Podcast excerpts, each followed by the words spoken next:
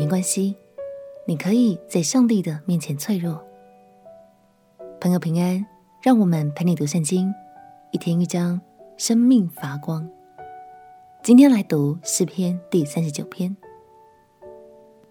这首诗是大卫所作的求告诗。有人说，它是诗篇中最优美的哀歌。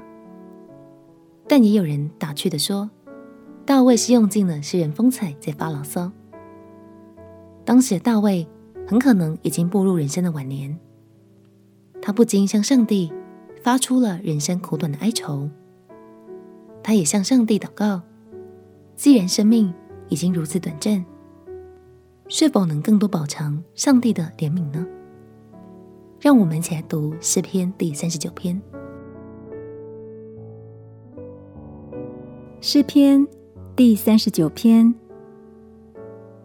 我曾说，我要谨慎我的言行，免得我舌头犯罪。恶人在我面前的时候，我要用嚼环勒住我的口。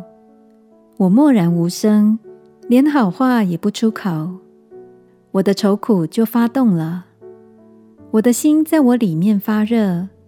我默想的时候，火就烧起。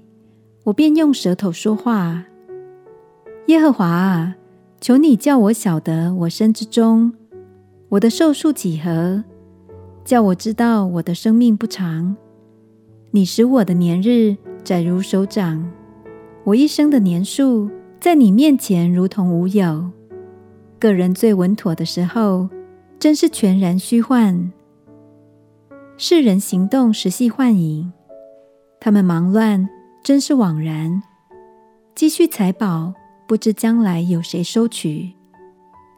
主啊，如今我等什么呢？我的指望在乎你，求你救我脱离一切的过犯，不要使我受于完人的羞辱。因我所遭遇的是出于你，我就默然不语。求你把你的责罚从我身上免去，因你手的责打。我便消灭。你因人的罪恶惩罚他的时候，叫他的笑容消灭，如一被虫所咬。世人真是虚幻。耶和华啊，求你听我的祷告，留心听我的呼求。我流泪，求你不要静默无声，因为我在你面前是客旅，是寄居的，像我列祖一般。